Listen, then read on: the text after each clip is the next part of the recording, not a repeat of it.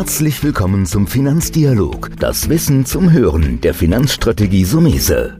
Vermögensaufbau und nachhaltige Strategien zur Geldanlage, das sind unsere Themen. Sie erhalten tiefe Einblicke und wertvolle Insider-Tipps. Schön, dass Sie dabei sind.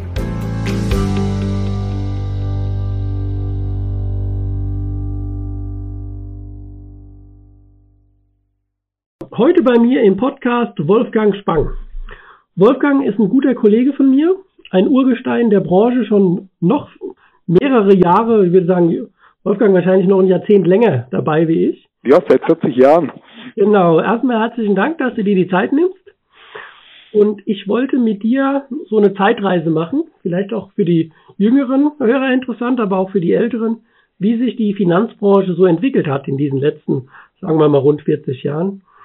Wolfgang, wie bist du in die Branche gekommen, beziehungsweise wie war das am Anfang? Was war da freie Beratung? Wie hat die funktioniert? Zunächst mal, ich komme ja von der Bank, also ich bin klassischer Kreissparkessler, ausgebildeter Bankkaufmann und bin über einen Mitlehrling der Deutschen, der damals bei der Deutschen Bank war, zunächst mal zu einem, wie das damals üblich war, Strukturvertrieb gekommen. Und Strukturvertrieb im Finanzbereich ist praktisch das Tupo-Prinzip äh, für Geldanlagen gewesen. In der damaligen Zeit bevorzugt Lebensversicherungen, ein klein bisschen auch Investmentfonds. Das heißt, ein Strukturvertrieb lädt Leute ein, das sind sogenannte Infoabende. Gibt es ja heute noch solche Strukturvertriebe? Ja, also heutzutage sind die bekanntesten die DVAG, dann der, der AWD und ähnliche große Strukturvertriebe, die laden ja immer äh, Leute ein zu sogenannten Infoabenden wo sie die gewinnen möchten als Berater und gleichzeitig informieren über ihr Geschäftsmodell, das also im Großen und Ganzen so die Message ist, wir tun der Menschheit Gutes. Draußen gibt es nur böse Berater, die dein Schlimmstes wollen, vor allem die Banker, die dich nur um dein Geld bescheißen wollen. Und wir sind die Edlen und Guten und wir machen das einzig wahr und richtig. Und mit diesem Message begeistern sie die Leute, sagen aber auch gleichzeitig, du verdienst wahnsinnig viel Geld bei uns. Bei uns die Top-Berater, die fahren alle fette Autos. Wenn du auch ein fettes Auto fahren willst, komm zu uns. Und wir fangen das immer ganz einfach an. Du hast da noch keine Ahnung.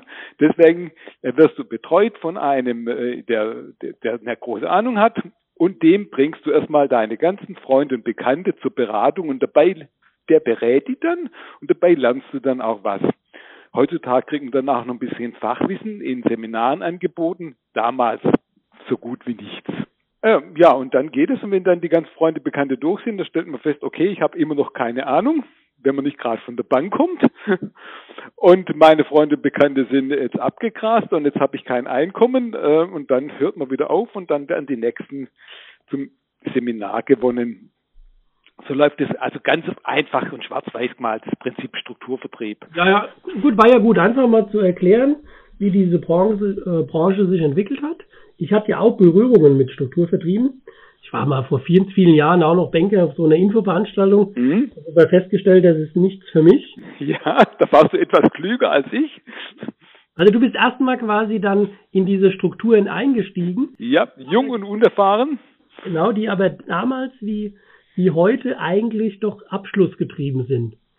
Absolut, absolut, absolut. Also da geht es vor allem darum, irgendwas abzuschließen, wo schnell eine relativ hohe Provision fließt aus dem einfachen Grund, man braucht ein Einkommen. Und wenn man bei Null anfängt, dann muss das jeden Monat neu verdient werden. Und dann geht es nur so. Klar, ich habe dann auch gemerkt, das ist nicht das Grüne vom Ei. Da ist weder fachliche Kompetenz dahinter, die ich nun mal von Bank aus, zumindest von Haus aus so gewisses Grundwissen hatte. Und deswegen habe ich dann den Strukturvertrieb auch relativ schnell verlassen bin dann zu einem nächsten Vertrieb, der qualitativ hochwertig war, was damals schon sensationell war, eigentlich ein sehr gutes Konzept. Die haben äh, nämlich eins gemacht, sie haben gesagt, was interessiert unsere Kunden? Und dann haben sie gesagt, wir gucken mal, was liegt da eigentlich vor. Also das ganze Versicherungsspektrum bevorzugt, wo kann man Geld sparen, welche Versicherung hat der Kunde, welche Leistung erhält er dafür und kann man da irgendwo die gleiche Leistung nicht günstiger einkaufen, was sehr im Interesse des Kunden ist. Wenn er sagt, gleiche Leistung günstiger und das Geld, das eingespart wird, das kann man ja dann sinnvoll investieren. Das war schon mal ein großer Fortschritt. damals noch bevorzugt in Steuersparanlagen, steuersparende Immobilien, nämlich Bauherrenmodelle. Mhm. Das war im Prinzip eine gute Idee, nur die Lösung, die dafür gefunden wurde, war nicht so gut, weil Bauherrenmodelle hat im Nachhinein gezeigt, waren von Anlegern nicht unbedingt das gute Geschäft, das er sich erhofft hat. Ich habe selber eins gekauft, konnte damals einmal sagen, ich berate sie genauso wie mich ähm, und habe dann auch festgestellt, dass das nicht alles das Grüne ist, was man da den Kunden empfohlen hat an Immobilien, nicht die Ware, weil die einfach etwas überteuert waren, schlicht und einfach. Aber da, da will ich jetzt gerade nochmal reinhaken, mhm. Wolfgang, weil das, glaube ich, auch spannend ist für die, für die Zuhörer. Es ist so, dass man als Fazit erstmal finden muss, wenn man beraten wird, egal von wem, den ruhig mal fragen, wie er vergütet wird, wen er repräsentiert. Absolut. ich habe meine Erfahrungen, ich bin seit einigen Jahren ja Prüfer gewesen bei der IHK in Frankfurt ja. 34F, Finanzanlagevermittler. Mhm. Da prüfe ich auch vom Strukturvertrieb Leute. Aha. Und was ich festgestellt habe, die sind halt, und ich glaube, das war damals auch so, das kannst du mir gleich ja, denke ich, bestätigen, die haben nur eine sehr eingeschränkte Produktpalette. Die haben drei, vier Vorgesellschaften, das war's. Arbeiten dann immer auch mit Ausgabeaufschlag. Teilweise ja, 5%. Absolut, klar. Das schnelle Geld, während mhm. du oder ich, wir in der Branche über ein Honorar oder im Grunde eine Servicegebühr, die wir haben, uns ähm, jährlich vergüten lassen für unsere Arbeit, ohne dieses Abschlussgetriebene sein. Mhm. Das ist ganz wichtig. An der Stelle kann man als Fazit sagen, egal von wem man sich berät, immer mal fragen, wie die Vergütung ist und vielleicht auch unverschämt, auch wenn es komisch klingt, ruhig den Berater fragen, wie er sein Geld verdient. Ja. Da gehe ich jetzt über zu, mhm. meiner nächsten Frage für dich. Mhm. Also ist es so, du hast dann wahrscheinlich in dieser Zeit erlebt, dass diese Produktauswahl, die du dann hattest, die war nicht von dir gesteuert.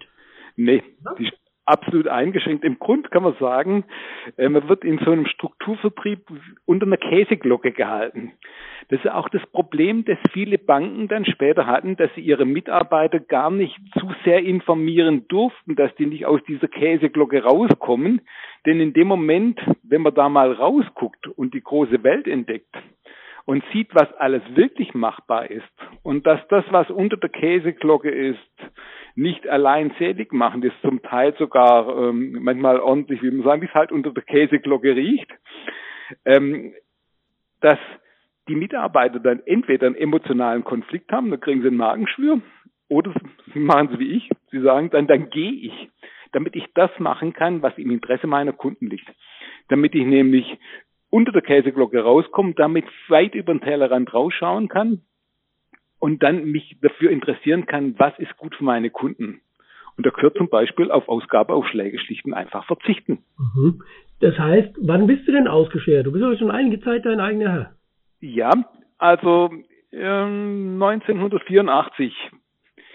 Ich war von 79 bis 84, wie gesagt, in unterschiedlichen äh, qualifizierten Strukturvertrieben. Das waren zwei Stück. Und seit 1984 bin ich mein eigener Herr.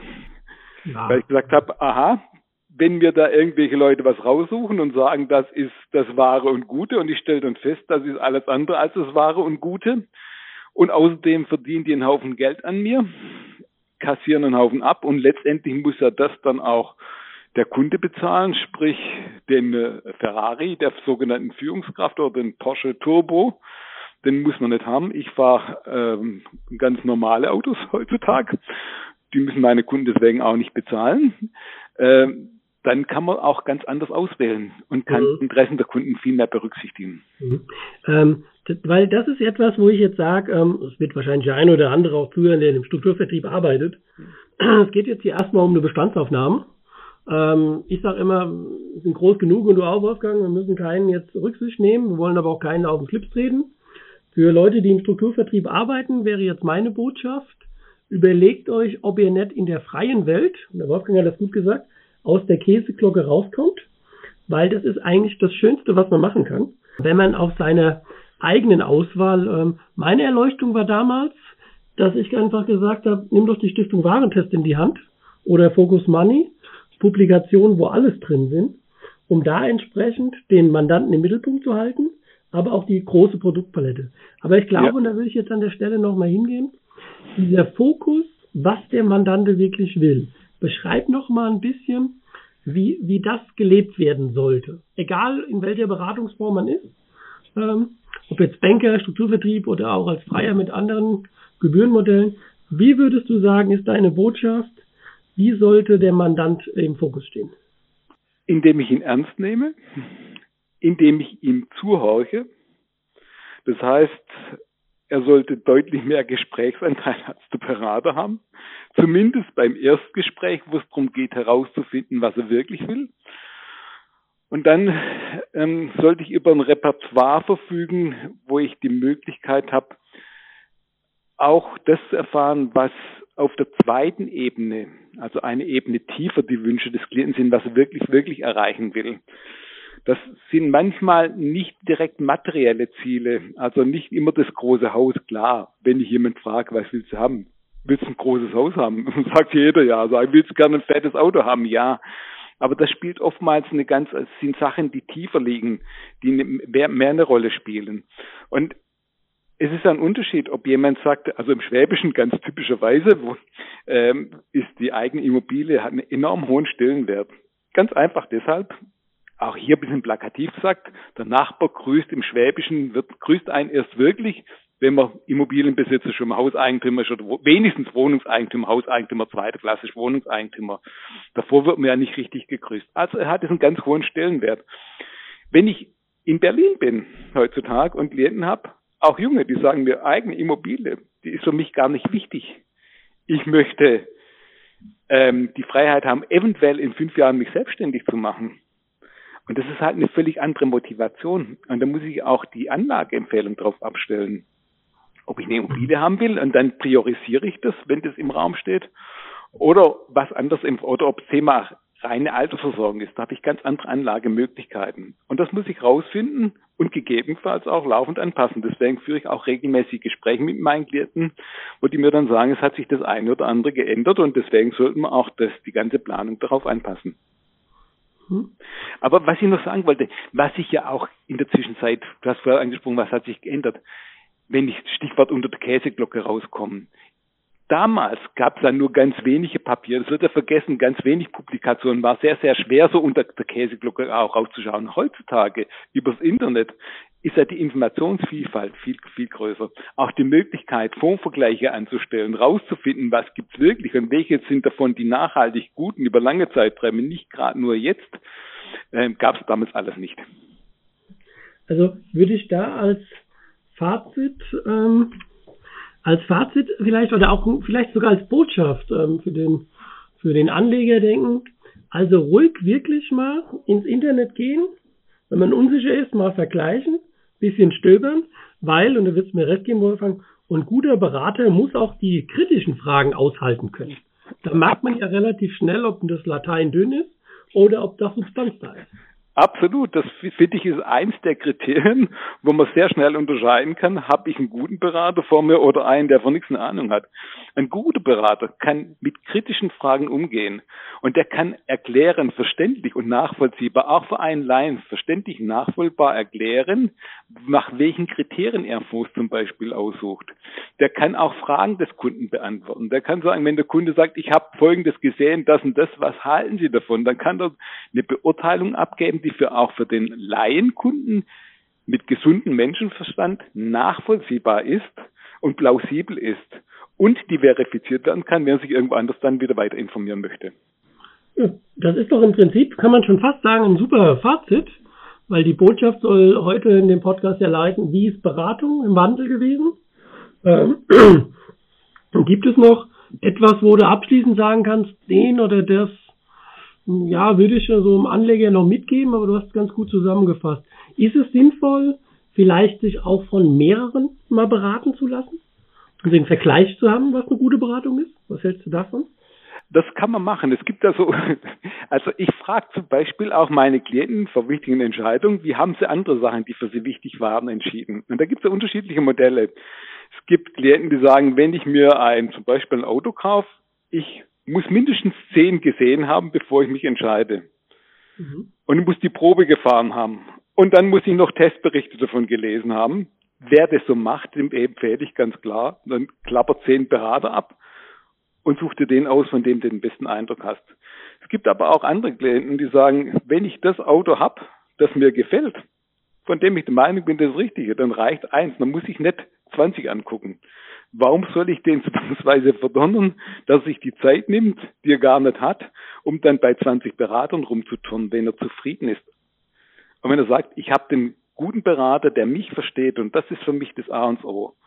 Ein Berater, ein Kunde merkt sehr wohl, ob ein Berater ihn versteht. Und wenn er sagt, okay, der Berater versteht mich, dann mhm. wird er bei dem auch bleiben, wenn die Fachkompetenz gegeben ist, wenn die Seriosität gegeben ist. Und das geht über Nachweis zum Beispiel, wie verdient er sein Geld, wie viel verdient er jeweils dran. Ich meine, da sind die gesetzlichen Regelungen heute auch ganz klar, muss jeder Berater offenlegen, wie viel verdient er und wo verdient er das Geld. Und dann kann er zum Beispiel sich auch Referenzen einholen. Also bei mir ist es relativ einfach. Meine Klienten kommen durch Empfehlungen zu mir. Deshalb, die kennen immer jemanden, wo sie immer fragen können, stimmt es, was der Herr Spang sagt? Erlebt man das tatsächlich, was er mir verspricht? Ist es in der Vergangenheit erlebbar gewesen und welche Erfahrungen hast du dazu gemacht? Und das ist immer ein sehr guter Weg und der beste Weg sind reale Referenzen. Mhm. Da wollte ich jetzt auch noch hinkommen, weil es ist so, dass der Kontakt bei mir und ich denke bei dir ist auch so, man wird im Prinzip bei, wie bei einem guten Arzt ne, empfohlen. Ja. Dann hat man natürlich schon einen gewissen Vorschuss. Mhm. Ähm, wenn ich, das habe ich äh, auch die letzte Zeit öfters, manchmal kommt auch über Internet was rein, dann biete ich auch immer eine Referenz an. Also ich habe immer so ein, zwei Kunden, die schon lange da sind, wo ich sage, da kann man auch mal anrufen. Mhm. Aber im Grunde ist es das, ich will nicht sagen, ähm, Kalterquise, Zeitungsanzeige ist schlecht, aber es ist natürlich besser, wenn man jemanden kennt, der vielleicht schon seit ein paar Jahren bei dem Berater ist. Mhm. Ähm, Wolfgang, da würde ich sagen, perfekt. Das mache ich zum Schluss, bleibt mir nur noch ein Statement zu geben. Also wer in Stuttgart einen guten Berater sucht, ja, Wolfgang Spang, Ökonomia, Vermögensberatung und Beteiligungs GmbH, haben wir gefühlte 100 Jahre am Markt. Wolfgang, du verzeihst mir, aber du bist ein Urgestein, deswegen habe ich mich auf den Podcast ein bisschen gefreut. Ähm, Vielen Dank für das Kompliment. Gerne, aber ich sage jetzt mal, ähm, gerade diese Lebenserfahrung ist ja auch ein wichtiges Thema. Mhm. Du bist du lange dabei, machst gute Sachen. Also wer in Stuttgart einen guten Berater braucht, den empfehle ich jetzt, da sind wir beim Thema Empfehlung, den Wolfgang und sag dir, lieber Wolfgang, vielen, vielen Dank, dass du dabei warst. Und vielen Dank. Ich hoffe, wir sehen uns auch mal persönlich bald wieder live. Ja, würde mich sehr freuen. Das war der Finanzdialog, das Wissen zum Hören der Finanzstrategie Sumese. Natürlich ist dieser Podcast keine Anlageempfehlung, denn jede Anlageentscheidung muss individuell getroffen werden. Idealerweise ist sie Teil einer ganzheitlichen Strategie, die exakt zu Ihnen passt. Dazu müssten wir uns persönlich kennenlernen. Besuchen Sie uns auf sumese.de